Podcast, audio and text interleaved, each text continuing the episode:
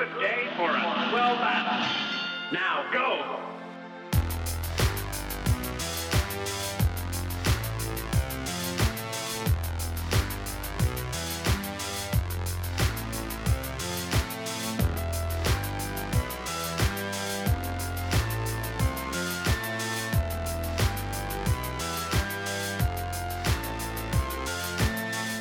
E aí pessoal, tudo certo? Eu sou o Guilherme Pereira e sejam bem-vindos ao episódio 11 do InPixel Podcast, o seu resumão semanal das principais notícias do mundo dos games. Este resumão é do dia 18 a 24 de julho. Hoje o episódio ele vai ter menos blocos, como de costume, porque novamente a gente teve poucas notícias bombásticas, mas a gente teve no dia 23 o Xbox Games Showcase, o evento mostrando diversos jogos que chegaram para o Xbox Series X, Xbox One e os serviços da Microsoft, o xCloud e o Xbox Game Pass. E só avisando que eu só não fiz um unlocked sobre o evento porque ia ficar muito em cima da hora. Desde o primeiro episódio até agora eu já mudei bastante os formatos de gravação. E antes eu estava gravando em outros dias, agora eu estou escrevendo roteiro e estou gravando na sexta-feira. Como o evento foi na última quinta, ia ficar muito em cima, eu não ia conseguir dar conta de tudo. Então já emendei aqui no, no episódio do InPixel. Antes de tudo, o InPixel ele faz parte do Podcasters Unidos. A iniciativa Podcasters Unidos foi criada com a ideia de divulgar podcasts menos conhecidos, aqueles que, apesar de undergrounds, têm muita qualidade tanto em entretenimento quanto em opinião. Por aqui você tem a chance de conhecer novas vozes que movimentam essa rede. Então entre lá no nosso Instagram, o arroba Podcasters Unidos, é só escolher e dar o play. E tu pode ouvir o InPixel no Spotify, no Deezer, no Google e Apple Podcasts, no Pocket Casts, no Radio Public, no Breaker e no Anchor. Então vamos começando já com o giro de notícias.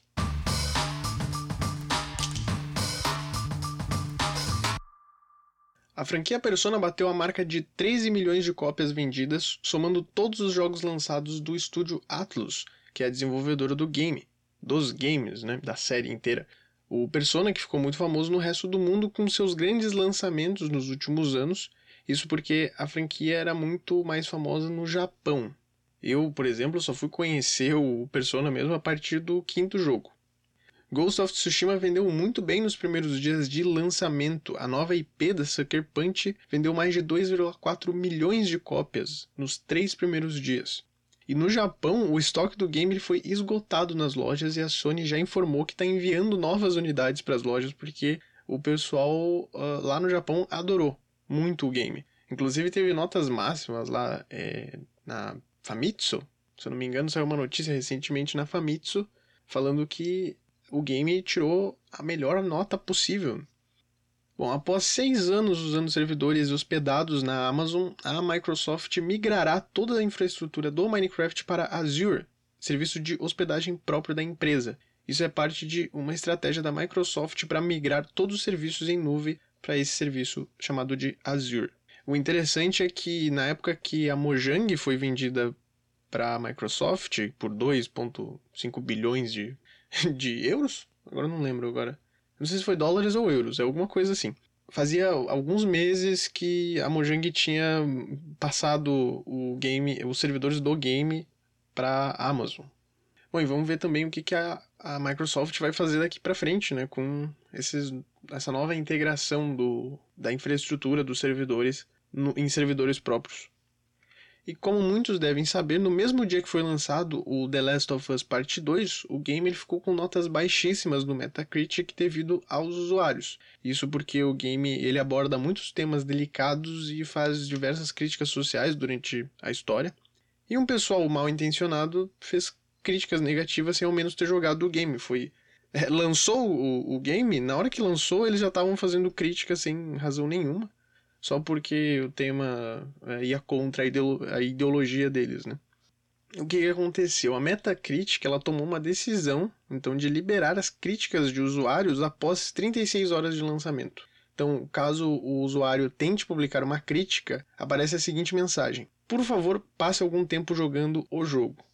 E isso é uma forma de evitar o hate gratuito que estava acontecendo, porque a maior parte das pessoas que estavam dando nota negativa não tinham jogado o game. Até porque são poucas pessoas que recebem o game antes do lançamento. A maior parte são é, criadores de conteúdo, analista de games, a imprensa recebe sempre antes. Então essas pessoas poderiam dar uma crítica ali no Metacritic, mas agora a maior, a maior parte das pessoas não consegue dar essa avaliação.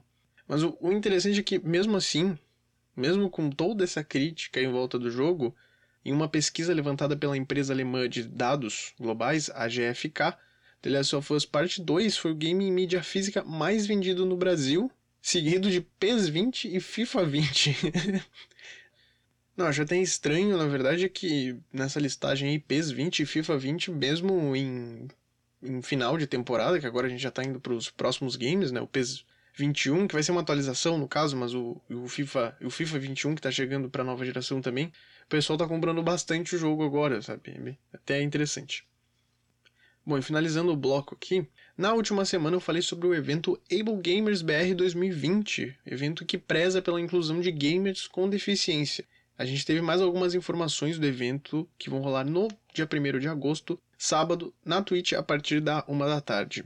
Durante a live vai ter gameplay de Gear 5 e Overcooked 2, e quase diariamente está rolando algumas lives no canal do Nós Nerds na Twitch, que é o canal oficial que vai ter a transmissão. E o Nós Nerds é o, é o site que está organizando o Able Gamers, que organiza o Able Gamers.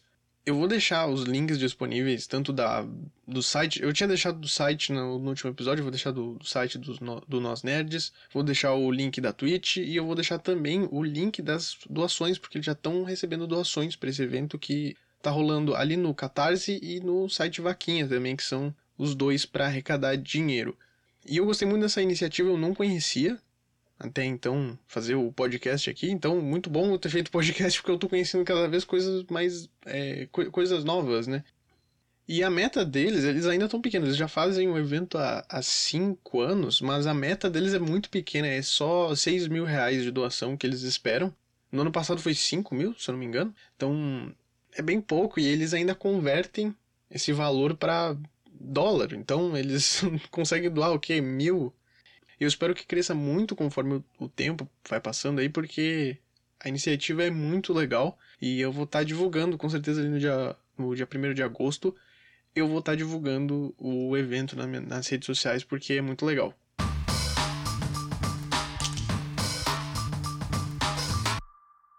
E começando o bloco de lançamentos com os jogos que lançaram na última semana.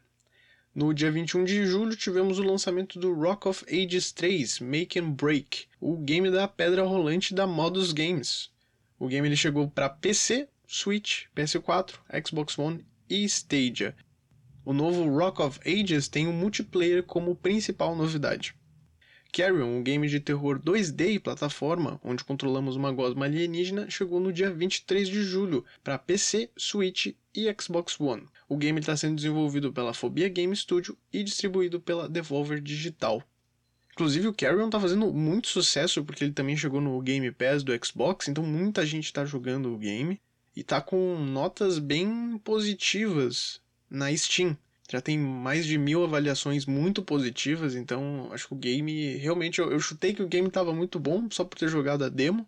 E realmente acertei aí, o pessoal tá curtindo pra caramba. E eu sempre falo quando aparece Carrion aqui no, no InPixel, eu falo, ó, oh, dá uma olhada nesse jogo, esse jogo é bom. Então dê uma olhada nesse jogo, que esse jogo é muito bom e tem uma ideia muito diferente.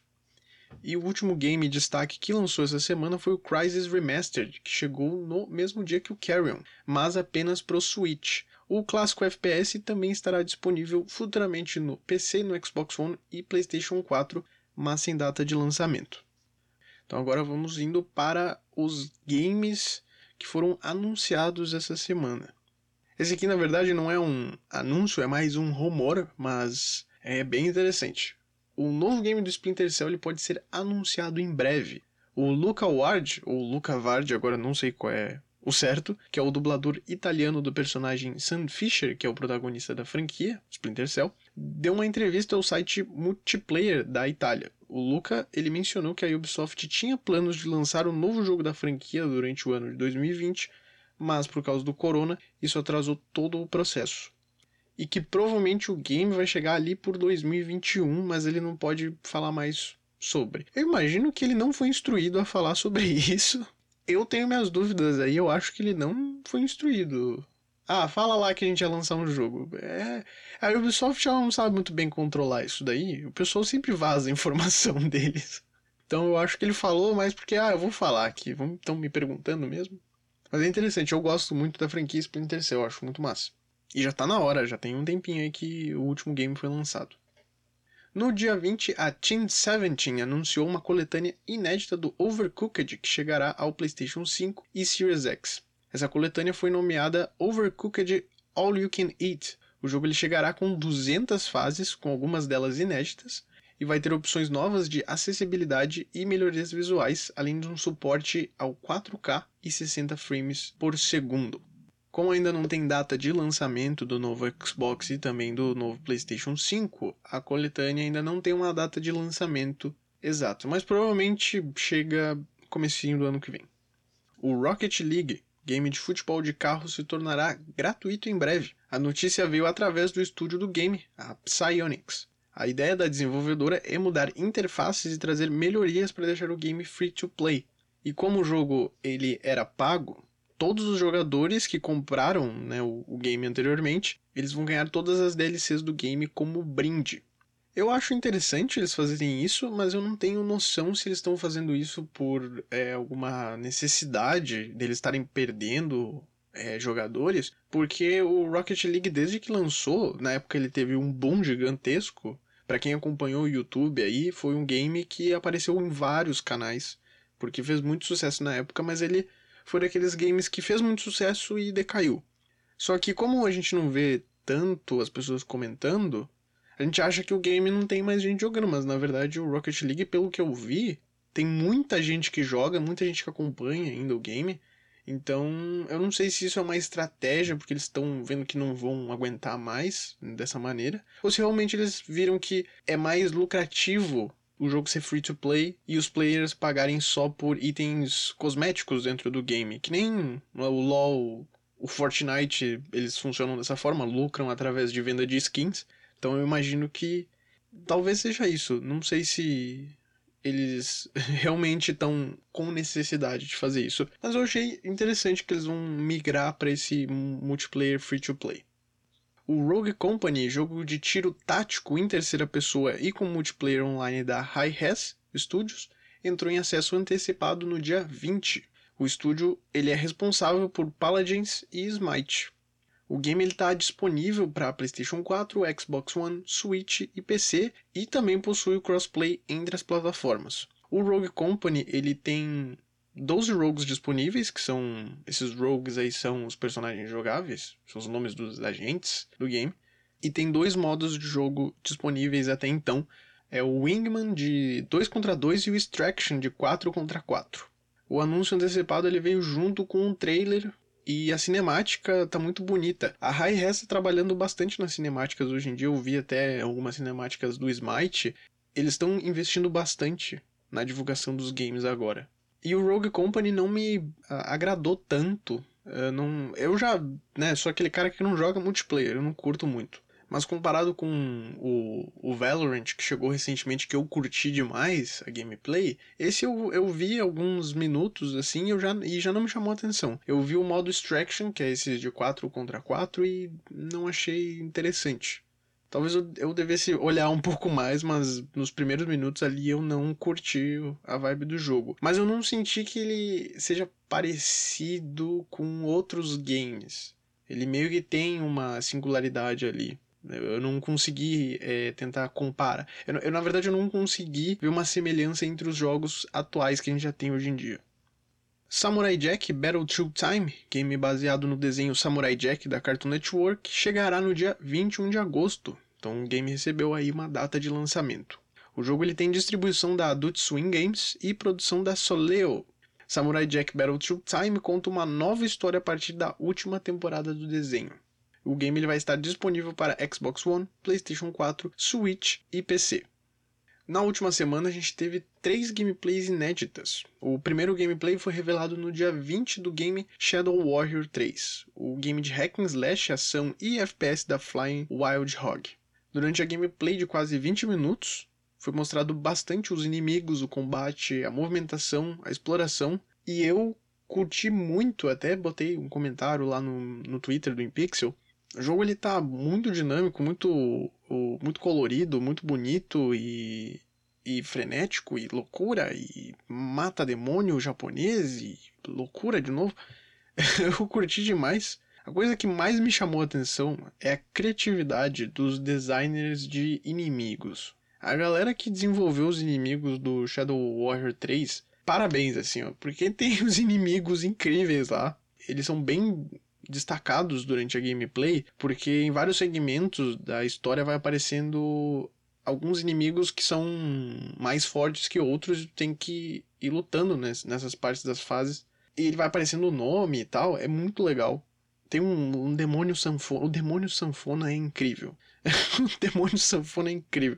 Dê uma olhada nesse nessa gameplay do Shadow Warrior 3 porque é muito legal. O Shadow Warrior 3 ele chega em 2021 apenas para PC, mas quem sabe em breve seja revelada novas plataformas. A segunda gameplay foi do remaster barra remake do Mafia 1, o Mafia Definitive Edition da 2K Games. Foram quase 15 minutos de vídeo mostrando comparações com o primeiro jogo lá de 2002 e demonstrando as novas melhorias. E o pessoal trabalhou muito bem no game, tá muito bonito. O gráfico, eu gostei muito do, do gráfico e da iluminação. A iluminação acho que seria o meu ponto eh, forte assim do que eu vi ali. É claro que às vezes esses gameplay trailer aí na verdade, gameplay, costumam enganar a gente, né? Costumam ser muito muito mentirosos. E aí quando a gente recebe, o jogo tá com downgrade de gráfico, mas pelo que eu vi ali, se for daquela maneira, vai ser muito bonito. Teve uma parte ali na gameplay que o personagem ele se moveu meio estranho, ele parece que o braço dele tinha quebrado e foi para trás na hora que ele tava atirando. Eu acho que isso daí é falta de polimento mesmo, mas o game ele tá ainda para ser lançado, é só uma demonstração mas a gente espera que venha dessa forma que eles estejam polindo o game agora, né, para entregar lá em setembro no dia 25, que é quando lança o game. Ele chega para PC, Xbox One e PlayStation 4 e dá para comprar o game separado ou dá para comprar ele junto do pacote Mafia Trilogy, que vem com todos os games da série. E a última gameplay foi do novo Crash Bandicoot 4 It's About Time. Foi liberado apenas alguns segmentos da gameplay e de acordo com a galera que jogou, que foi a maior parte analistas e sites de notícias, o game ele tá bem difícil, e mas com um visual muito bonito. E foi mostrado ali na, nas partes da gameplay a ambientação, o combate, os inimigos, os novos poderes, as mecânicas. E pelo que eu vi ali, tá incrível. A Toys for Bob tá trabalhando muito bem no game. A construção das fases está muito criativo, o pessoal tá fazendo umas fases muito interessantes, bem temáticas como sempre foi. Tem uma fase, por exemplo, na neve, aí como o jogo também tem a ver com tempo, com viagem no tempo, tu viaja para outras eras, aí tem fase do dinossauro, fase do pirata. Eles tiveram a equipe criativa, tá de parabéns também para esse jogo e eu acho que vai ser incrível esse game. E eu tô feliz que o Crash Bandicoot tá recebendo o valor que ele merece e, e provavelmente vai vir um jogo bom depois de muito tempo. Eu não tô contando aqui a Insane Trilogy porque foi um, um remaster né, dos games que eram muito bons no passado. Eles só refizeram com gráfico melhorado, acrescentaram algumas coisas ali e ali.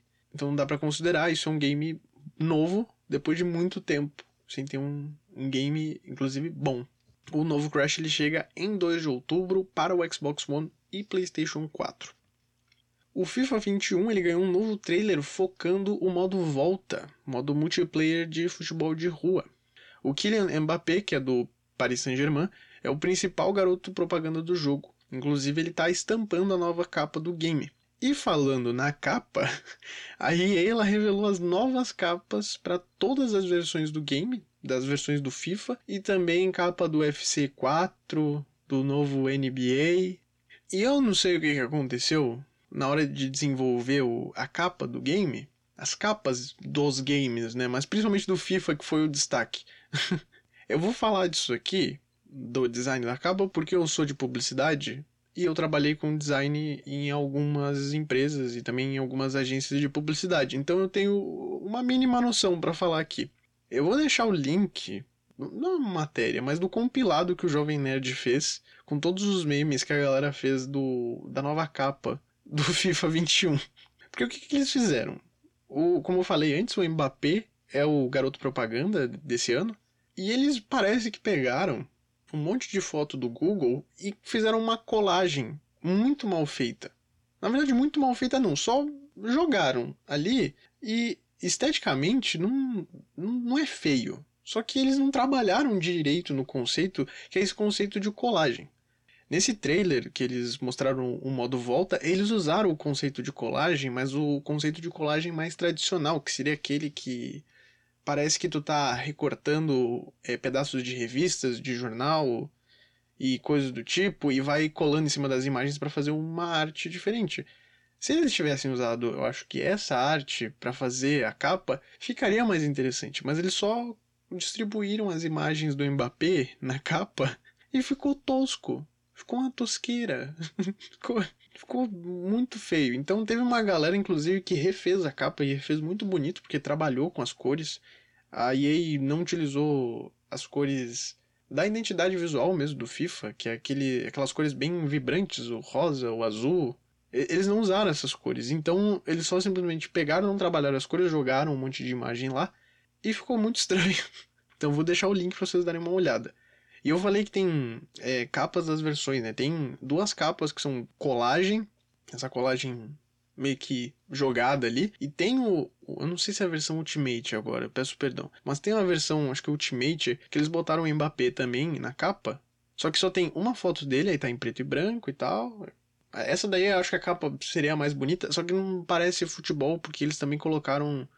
Isso também no, na capa do UFC 4, a galera com roupa casual. Aí não parece um jogo de esporte. O Mbappé com calça de moletom não parece que é um jogo de futebol, parece que é uma revista de moda. Porque ele é um cara estiloso, o Mbappé é um cara estiloso. Os caras do, do UFC também são caras estilosos, eles se vestem bem, mas não parece que é um, é um jogo de esporte. Não, não faz muito sentido. E para finalizar o bloco, no dia 20 rolou o Nintendo Direct Mini, mais um evento da Nintendo que aconteceu do nada, foi totalmente inesperado. O evento ele era focado nos estúdios e publishers parceiros da Nintendo. Só uma coisa, eu não entendo porque que o nome é Direct Mini, sendo que todos os Nintendo Direct que rolaram até agora são bem curtos. Aquele do Paper Mario, eu acho que teve, foi o mais longo que teve, foi 40 minutos, alguma coisa assim. Mas o resto foi tudo 10 minutos. Eu não entendi. Não, não entendi quem, por que, que eles botaram Direct Mini, mas beleza. O evento ele teve demonstração de alguns games, como por exemplo o Cadence of Hyrule, que é um jogo rítmico do Legend of Zelda. Teve até o Rogue Company, que eu citei antes, e um jogo novo do WWE, que é bem casual e que foi, eu acho que o mais comentado dentro do evento ali, porque ele é bem estranho. Ele não tem um gráfico dos mais bonitos. Mas os destaques do evento foram os games da Atlus. Porque primeiro a gente teve o anúncio do remaster do Shin Megami Tensei Nocturne, que é um jogo de RPG de turnos lançado originalmente em 2003 pro PlayStation 2. O game ele vai chegar em 2021 pro resto do mundo, no Switch e no PlayStation 4. No Japão, o game ele já vai chegar no dia 29 de outubro. O remaster, inclusive, ele teve uma gameplay revelada através de uma live só que essa live era exclusiva pro pessoal do Japão, então toda a gameplay, que na verdade é bem curtinha ali, é, eu acho que é uns 10, 15 minutos, tá todo em japonês, e a apresentação também tá toda em japonês. Mas já dá para ter uma ideia de como tá o, o remake, ainda que não dê para ler. Eu vou deixar o link desse vídeo para darem uma olhada se quiserem, mas repito, tá em japonês, não dá para entender nada. E o outro game que apareceu, outro game da Atlus, foi o Shin Megami Tensei 5. Só que dessa vez ganhando previsão de lançamento, que vai chegar também lá em 2021. Eu falei isso daí da previsão de lançamento porque o Shin Megami Tensei 5 tinha sido anunciado em 2017. E desde então tinha poucas notícias sobre o game, sobre a produção do game. E finalmente apareceu alguma coisa sobre esse título. Diferente do outro Shin Megami Tensei que eu falei, que é o remaster, o Shin Megami Tensei 5 é exclusivo do Switch. E a Nintendo ela também veio a público avisar que haverá novos eventos do Direct Mini até o fim do ano. E eu vi que o público que assistiu a live ficou bem dividido. Tem muito dislike e muito like no vídeo. Vou deixar o link também para dar uma olhada. Mas foi um evento inesperado. Ninguém tava esperando por isso acontecer, mas eu não entendi por que, que o pessoal tá tão pistola da vida. Eles querem porque querem jogos novos da Nintendo, sendo que a Nintendo avisa, olha, é dos nossos partners, é, dos, é das publishers que fazem parte do, do grupo aqui. A galera que é nossa parceira, os nossos brothers aqui. Não, não, é, não vai ter Zelda. Não vai ter novo Smash. Não, não é isso, gente. Calma. Então, eu não entendo muito bem porque o pessoal fica pistola da vida.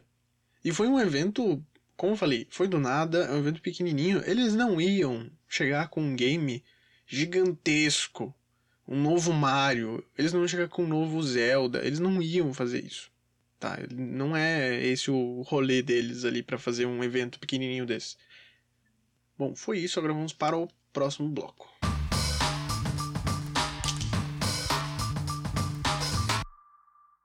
E antes de irmos finalmente para o Xbox Games Showcase, a gente tem que falar sobre as notícias envolvendo a Ubisoft de novo. Começando com as notícias boas sobre a Ubisoft, porque daqui a pouco a gente vai ter que falar sobre as polêmicas, né? Bom, a primeira notícia é que a segunda edição do Ubisoft Forward será realizada em setembro, mas sem uma data até o momento. O primeiro Ubisoft Forward rolou esse mês, e inclusive teve um episódio do Unlocked que eu falei sobre isso, que foi antes do episódio 10. Foi antes do episódio 10, dei uma conferida lá. O Unlocked falando sobre o evento da Devolver Digital e o evento da Ubisoft. E com a chegada da nova geração de consoles, está tendo uma grande discussão sobre os preços dos jogos.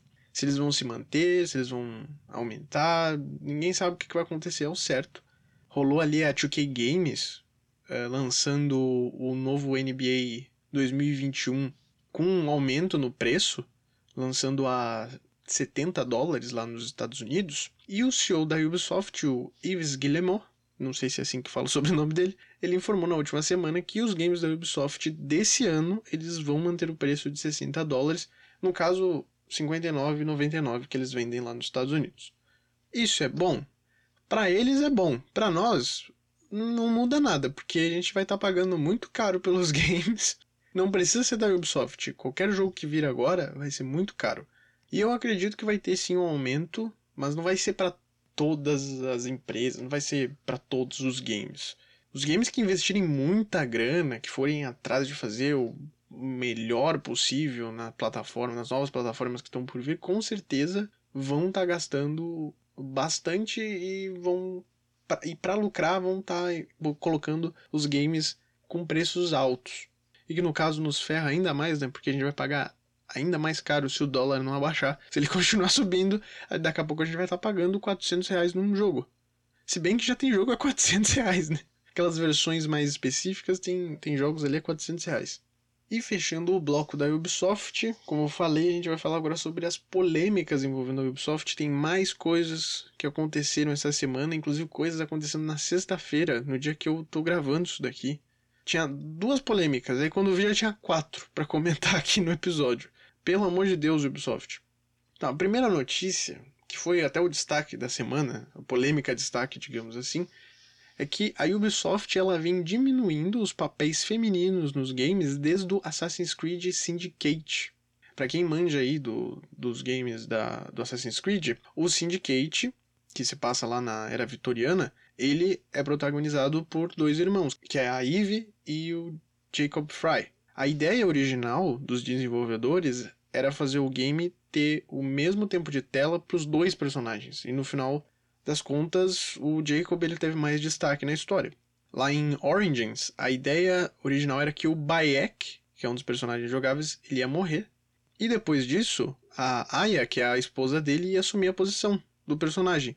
Mas na versão que chegou pra gente, ela ficou como jogável em um, uma pequena parte do tempo ali, em, em alguns segmentos. Foi só isso. E no último, que foi o, o Odyssey, a Cassandra era para ter sido a personagem protagonista do game. E no final das contas eles tiveram que mudar isso no meio da produção. Eles tiveram que adicionar o. É o Alec? Eu não lembro agora o nome do personagem masculino. Peço perdão. E por que que isso rolava? Porque o departamento de marketing ele tinha diretrizes dizendo que jogos com mulheres não vendiam. Que? Como assim? O The Last of Us não, não, não vendeu, né? The Last of Us não vendeu. O Lara Croft não vende jogo, pelo jeito. Tomb Raider nunca vendeu game. Beleza, então. Mas o departamento de marketing tinha essas diretrizes porque tinha o, os executivos que acabaram saindo recentemente, que foi o, o Serge Hascoe, que era o cara mais nojento lá dentro da Ubisoft, e também o Maxime Bellan, o Tommy François, que foram todos esses caras que, que saíram recentemente. Essa galera aí que tinha esses é, padrões, não. Eles tinham essa coisa de ser sexista, machista dentro da empresa e eles sempre vetavam tudo. Por isso que chegava lá no departamento de marketing, eles tinham essa dire essas diretrizes dizendo: não, mulher não vende jogo, não bota a mulher como protagonista porque não faz sentido. E depois de todos os escândalos que rolaram, nessa galera que eu citei aí foi ou foi desligada ou pediu para sair, porque a galera foi tudo acusada de assédio dentro da empresa. Bom, e nessa última semana, o Yves Guillemot, ele também participou de uma conferência com investidores, e o analista Ken Rumpf, da Jefferies, ele perguntou ao Ives sobre o papel dele e a responsabilidade uh, perante essas, essas denúncias, na verdade, dos funcionários. Então ele respondeu dessa forma aqui. É fato que, cada vez que ficamos a par desta conduta, fizemos, na verdade, decisões difíceis e garantimos que essas decisões tinham um impacto claro e positivo. Então, isso é muito importante. O Ives ele também comentou sobre os executivos. Ele falou dessa forma que Está claro agora que certos indivíduos traíram a confiança que coloquei neles e os valores compartilhados da Ubisoft. Por isso nunca comprometi nos meus valores principais e ética e nunca farei. Vou continuar a comandar e transformar a Ubisoft para lidar com os desafios de hoje e amanhã. O Rascoe, que é o, que o cara que eu falei antes ali, que é o mais. Era o mais nojento dentro da empresa, que ele fazia um monte de coisa absurda. Ele era o segundo cara no comando. Ele era um homem de confiança. Ele era um cara de confiança do Ives. Ele, o Ives, eu acho que ele sabia das coisas que aconteciam lá dentro, mas também tem aquela coisa. Ele poderia não saber o que rolava dentro da empresa porque ninguém tinha coragem de chegar lá e dizer: olha, o teu executivo aqui, ele tá assediando gente dentro da empresa. Eu acho que o pessoal, sabe, aquela coisa, medo de perder emprego, coisa do tipo, não ia chegar no chefão da empresa e dizer: olha, os seus executivos são um bando de filha da puta. Tu pode fazer alguma coisa? Sabe, não, não ia acontecer, porque eu acho que o pessoal tem medo. Até por isso que foi agora, só agora que teve um monte de denúncia em cima disso. Porque um monte de gente se envolveu e se juntou para criar força para ir contra a Ubisoft e falar: olha, tá rolando muita merda aqui, a empresa tá cheia de merda, tá acontecendo muita coisa errada e vocês não estão fazendo nada sobre isso. Então, no caso desse comentário do Ives aqui, é só afirmando que ele vai continuar na empresa. Porque perguntaram, teve esse debate também sobre o que, que o Ives ia fazer. Ele ia continuar dentro da empresa? Ele ia é, sair por causa de tudo isso que está rolando? E ele vai continuar na empresa. Ele é o dono da Ubisoft e não tem casos envolvendo o Ives, então eu imagino que ele realmente não tenha feito nada para ninguém ali e que talvez isso que ele falou seja verdade realmente, mas ele deveria saber de alguma coisa. É, é pra, esse negócio aí do, das diretrizes, com certeza ele sabia, né? Das diretrizes de marketing dizendo que a ah, mulher não vende jogo. Isso ele sabia e nunca mudou. Porque ele é o primeiro em comando. O Rascoe era o segundo. E o Rascoe podia mandar e fazer o que quisesse, mas ele não podia mandar mais que o chefe, né? O chefe dele. Então, complicado. E como eu comentei antes, quando eu tava fechando o roteiro, teve mais duas notícias. O Stone Shin, que é, era diretor de relações públicas da Ubisoft, ele foi demitido por alegações de assédio dentro da empresa. Ele inclusive fez um comunicado avisando que havia sido demitido, mas que não tinham avisado para ele que era sobre esses casos de assédio. Disseram que eles só tinham é, dito que ah, era má conduta dentro da empresa e mandaram ele embora. Então ele meio que tirou dele da reta ali para dizer: opa, eu não, não fiz isso. Ah, eu não tava esperando que iam me acusar disso. Provavelmente foi isso. Mas ele foi mais um dos caras aí que foi demitido da empresa. E a última notícia sobre as polêmicas da Ubisoft é que a Solidaires Informatique, não sei se é assim que fala porque é francês, inclusive é um sindicato francês, ele vai abrir um processo coletivo contra a Ubisoft. Esse sindicato ele vai convidar as vítimas de assédio dentro da empresa para participar do processo para montar o caso. Inclusive eles estão pressionando a Ubisoft para eles responderem às acusações. E eles estão montando esse caso, mas pode ser que nem vá para a justiça mesmo, eles fiquem só nisso depois da resposta da Ubisoft. Então, eu imagino assim que até o final do ano vai ter muito mais gente sendo acusada e saindo da Ubisoft, vai ter uma reformulação muito grande e eu espero que role essa reformulação e que a gente veja mais é, personagens, né, mulheres, sendo protagonistas de games. Então vamos para o último bloco, vamos falar agora sobre o Xbox Games Showcase.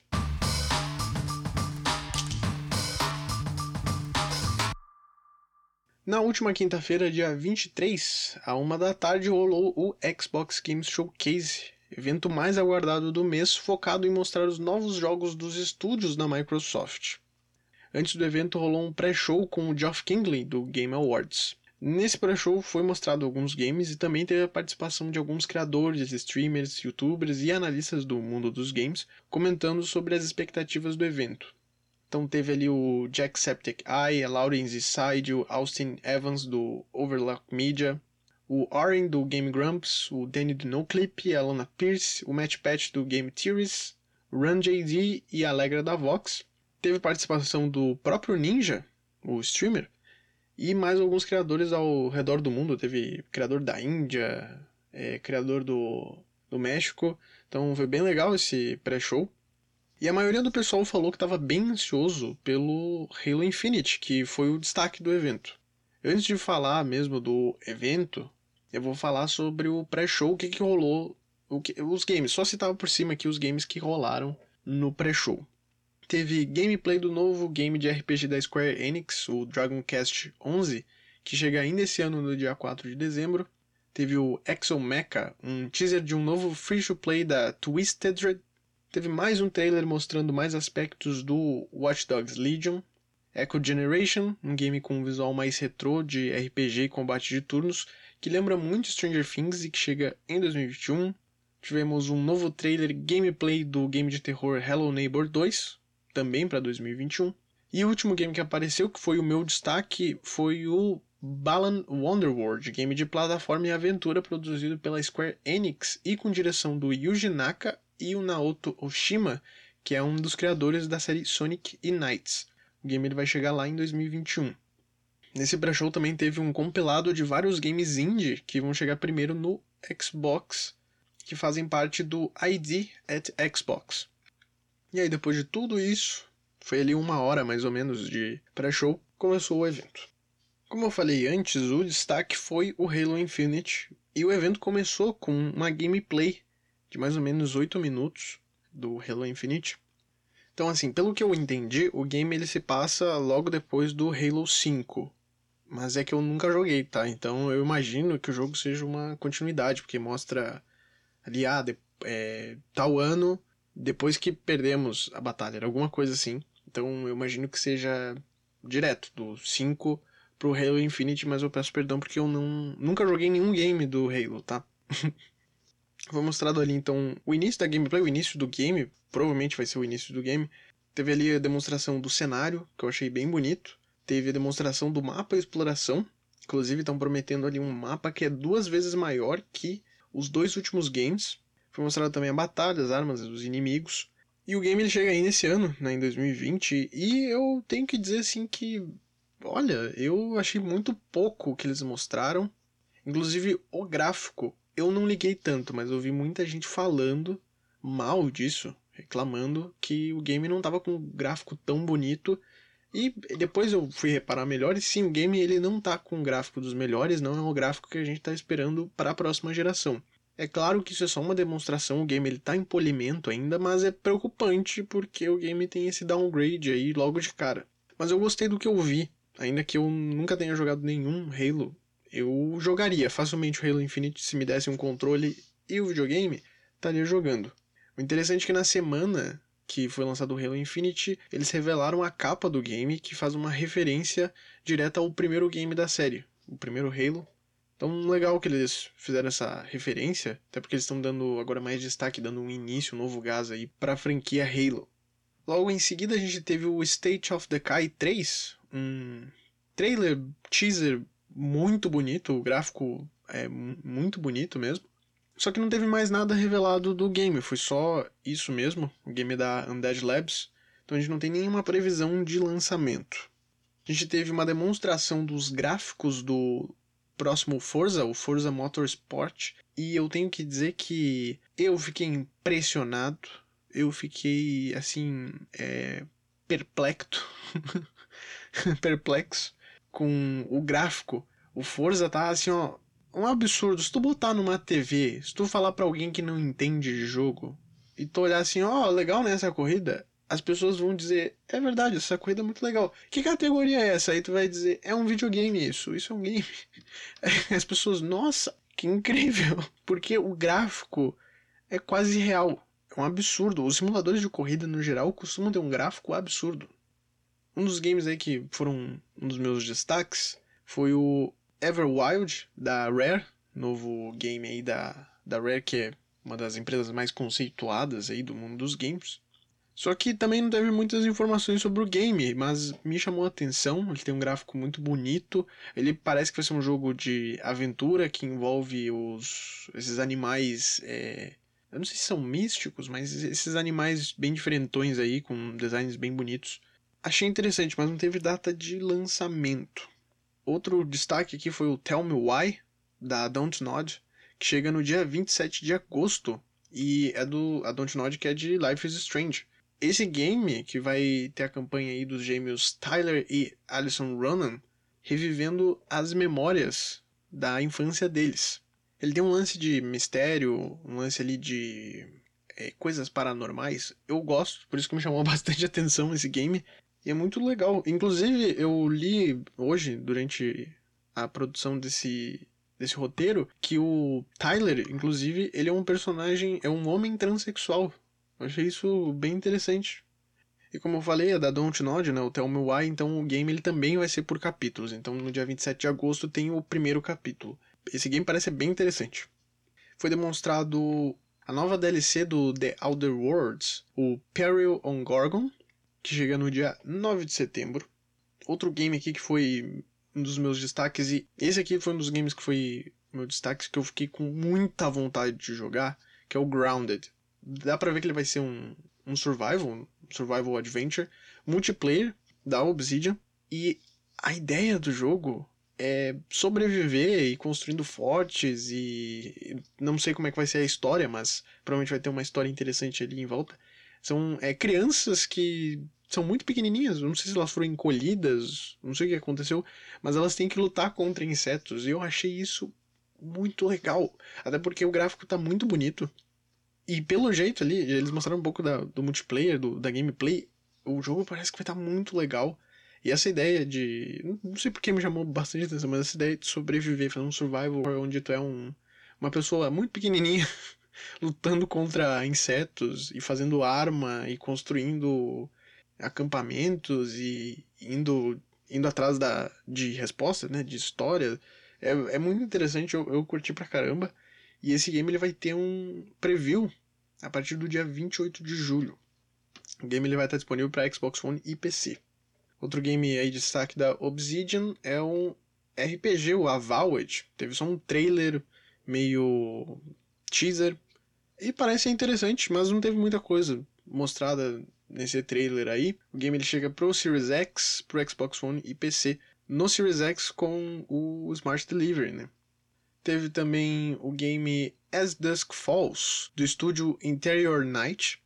E esse jogo é um drama interativo, inclusive os personagens eles são todos baseados em atores reais, então eles são todos desenhados por cima desses atores bem interessante também, um dos meus destaques. Teve um desenvolvedor da Ninja Theory falando um pouco sobre o Hellblade 2, só que foi só uma informação meio jogada assim. Ah, estamos é, fazendo o game é, em tal país. Foi isso. Eles chegaram lá e falaram: é, a gente está usando esse país aqui como base. E foi isso. Não teve nenhuma outra informação, nenhuma gameplay do Hellblade 2.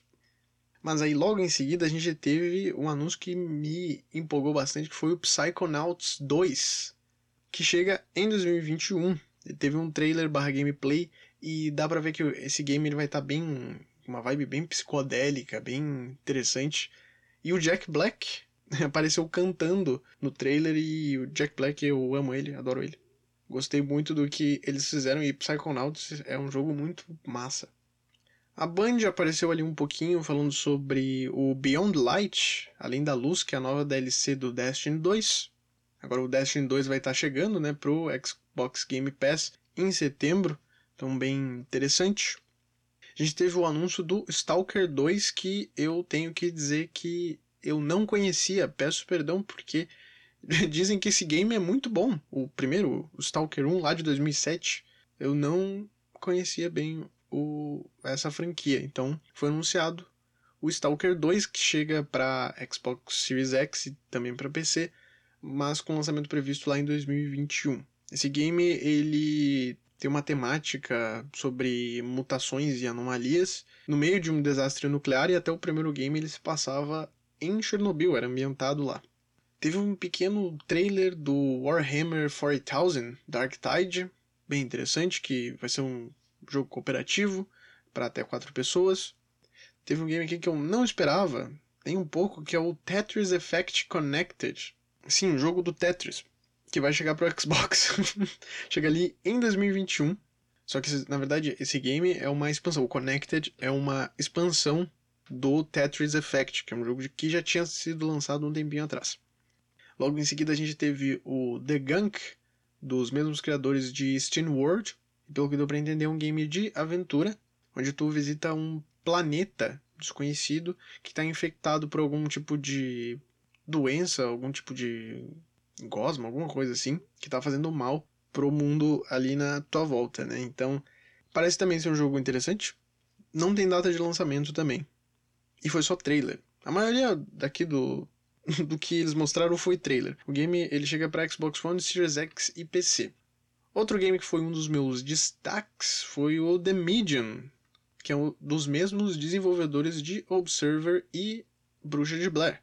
Então é um jogo que tem temática de terror, não sei se ele vai ser terrorzão mesmo, mas ele tem essa temática de terror. Ele chega no fim de 2020 e a vibe do jogo é que o game se passa em duas realidades diferentes. Então ele é bem inspirado no Silent Hill. Então tu joga em um segmento do jogo, numa linha do tempo, e depois tu joga numa outra. Eu não sei se é algo envolvendo viagem no tempo, acho que é só linhas paralelas diferentes. Então tu vai jogando numa parte, num segmento ali, tem um outro segmento que tu pode usar para resolver puzzles da outra linha do tempo. É meio que assim, tu vai passando as fases utilizando essas linhas do tempo e vai resolvendo esses enigmas e passando de fase. Mas aí não parece que é um jogo de terror, terror.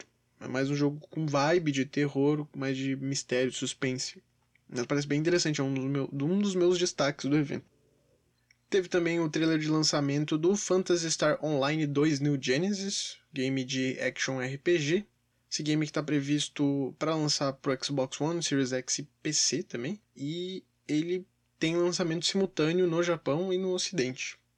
O penúltimo game mostrado foi o trailer de lançamento da campanha do Crossfire X. Esse game ele tinha sido revelado na conferência da Microsoft da E3 em 2019. Esse game está sendo desenvolvido pela Remedy, que é conhecida por Alan Wake e Control. Não me chamou muita atenção porque é um jogo de tiro, meu FPS ali, eu não, não curti tanto. Aí o que, é que aconteceu? chegou no final do evento, né? Eu falei, esse é o penúltimo game, beleza. Mas aí o, um dos, dos executivos lá começou a falar e tal, é, pererê, pererê, é o evento e tal, Game Pass e o caramba, pererê, pererê. Mas aí ele mandou um, antes de irmos embora, temos uma última novidade. Aí eu disse, é agora, vai vir Fable. Porque tinha um rumor de que Fable ia rolar, né? Rolou Fable, apareceu, plau, Fable. E foi isso, foi a apresentação da logo do Fable. Ah, que legal, né? Foi isso. Foi esse o rolê. Eu gostei, tá? Do evento do Xbox Games Showcase. Eu curti a vibe, é muito bem produzido. Mas faltou alguma coisa. Faltou alguma coisa, eu falei isso no Twitter. É, eles apresentaram ali só uma gameplay. Eles mostraram gameplay do Halo Infinite. E foi isso, eles prometeram isso pra gente. Eles, na verdade, não mentiram pra gente. Eles prometeram, ó, a gente vai ter uma gameplay aqui do Halo Infinite. E foi isso o evento inteiro. Não teve é, outras gameplays, inclusive o The Medium, que eu tinha achado interessante. Eles mostraram gameplay hoje, no dia que eu tô gravando, na sexta-feira. Aí eles mostraram mais sobre essa, essa dinâmica aí do, das linhas paralelas. Por que, que eles não mostraram isso no evento? Então, sabe, que nem eu falei ali, ah, eles mostraram Fable. Mas foi a demonstração da logo do Fable. Ah, que legal. Ah, que divertido. Tô muito feliz em ver o, a logo do Fable e nada sobre o jogo. Então foi muito isso. Tudo que eles mostraram é tudo trailer de lançamento. É meio que é a pessoa te apontando assim, ó, tá vendo aquilo dali? A gente tá fazendo. É isso, tá? Estamos produzindo, valeu. Foi meio que isso. Então, eu entendo a reclamação das pessoas, mas dizer que foi. Que nem eu vi gente falando que foi ruim, que foi uma decepção, eu acho que isso daí é demais. Decepção foi o EA Play Live, que nos prometeu. Na verdade, que nem nos prometeu, só. Ah, vamos fazer um grande evento. O EA Play Live, eles mostraram nada. Nada de novo. Teve pouca coisa. Mas no geral, eu gostei, eu curti. Eu tava até vendo uma live do Nautilus, até um pouco antes de começar a gravação aqui, deles falando mais sobre isso, do que, que eles acharam sobre o evento. E eles falaram sobre essa questão que a Microsoft eh, foi recentemente né, que eles começaram a investir e ir atrás de, de estúdios para produzir games próprios, né, do, dos estúdios próprios da Microsoft. Então eles não têm tanta experiência, eu acho que para é, ir desenvolver games assim incríveis e apresentar os jogos, que nem o Halo, por exemplo, que foi muito importante lá no passado. É uma franquia muito importante e parece que eles não deram tanto. não trabalharam tanto em cima do Halo. Então eles entregaram um jogo que não estava bem polido. Reparando bem, realmente ele não é um jogo que está bem polido, ainda que eu não ligue muito para gráfico. Mas o gráfico não tá bonito, não é uma coisa que me chama atenção para o Series X. Mas o que o pessoal do Nautilus até comentou ali na live deles é que a Microsoft, o Xbox, ele tá querendo chamar as pessoas pro Game Pass, porque o Game Pass eu acho que é o futuro. Realmente eu acho que é o futuro dos games. É estilo a Netflix, para quem não usa. Game Pass é tipo a Netflix, é um monte de jogo que tá no catálogo que tu pode jogar. É, no caso, comparando com a Netflix, a Netflix é de filmes, né, e séries. Mas o, o Game Pass seria isso, é, o, é a Netflix do da Xbox. E o Game Pass, até o, o Ricardo do Nautilus comentou, eles não têm tantos exclusivos porque o Game Pass é o principal exclusivo hoje em dia do Xbox. Tu joga um monte de jogo por um preço bem barato. É, é barato o valor do, do Game Pass aqui no Brasil. Por incrível que pareça, tu pode jogar um monte de game. E isso é interessante. Então, eles estão focando bastante nisso. Todos os jogos que eles anunciaram aí, todos eles vão estar disponíveis no Game Pass. Todos eles. Então, esse é o foco deles. Então, ainda que eu ache errado que eles não mostraram mais sobre os games, que é, não deram mais é, destaque para esses games para chamar mais pessoas para comprar o Series X, eu acho isso muito errado, porque eles deveriam estar fazendo mais marketing em cima disso eles estão trabalhando com os estúdios e lançando assim pro serviço deles. Eles são muito bons em serviço, eu sempre falo isso, né? O Xbox é muito bom em serviço. E a PlayStation é muito bom em games. Então a gente vai ter grandes produções da PlayStation, a própria Nintendo também tem grandes produções. E o, o Xbox sempre fica atrás, fica remando, remando, remando e nunca chega em lugar nenhum, porque está sempre focando no serviço. Então, esse é o grande diferencial hoje em dia da Microsoft do Xbox e isso me deu até uma nova visão. Eu ia falar que, ah, eu achei que faltou alguma coisa e ia ficar só nisso, mas essa live aí, é bom ter também outras visões, não ficar só na minha visão, porque eu realmente achava que eles só, ah, não mostraram direito. Mas eles estão focando em outra coisa agora. A, o Xbox, eles estão querendo fazer o Game Pass render, eles querem que isso vire algo. E pode ser que também a Sony, daqui a um tempo, lance alguma coisa parecida, um catálogo de games, a Nintendo lance alguma coisa. Provavelmente vai rolar, provavelmente vai rolar com o tempo. É o futuro, games em nuvem também, games em streaming é o futuro. E eles estão eles estão preparando bastante o xCloud aí. A Sony não tá, eles têm também um serviço de streaming, mas ainda não tá rodando aqui no Brasil, mas eu já vi que tá rolando aí, mas eles não estão divulgando tanto porque eles estão em período de testes ainda. Então isso é, é o futuro. Foi muito bom ver essa live. Foi muito legal ter essa visão sobre a Microsoft, sobre o Xbox, o que, é que eles estão fazendo. E no geral, assim, eu gostei. Eu botaria o destaque ali no The Medium, no Tell Me Why. Eu gostei bastante no Grounded. No geral, eu curti pra caramba. Eu não acho que é uma decepção. Microsoft investiu bem nesse, nessa live aí. Eu curti bastante. Então vamos esperar aí para ver o que mais vai ter no futuro, se vai ter mais coisas, mais games sendo lançados, se eles vão melhorar o Halo, o que, que eles vão fazer também de novo aí pro Game Pass.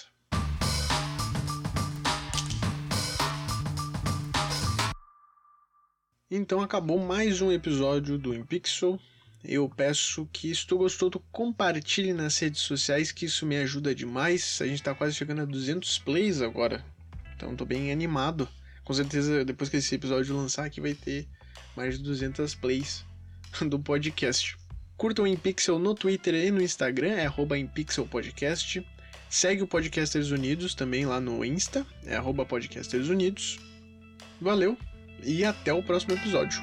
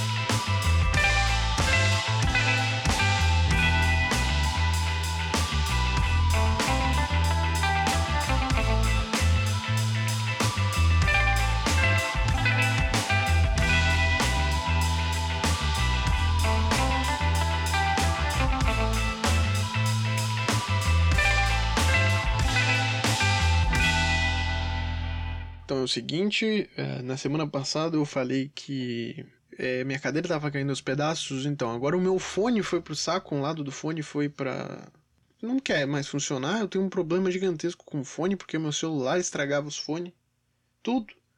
E agora ele estragou porque ele quis, porque eu nunca botei, nunca mais botei esse fone que eu estou usando aqui no celular, porque o meu celular eu tenho certeza que ele estraga todos os fones, um lado do fone. E agora estragou outro com a entrada do, do PC. Eu sou um fudido mesmo, é foda, viu?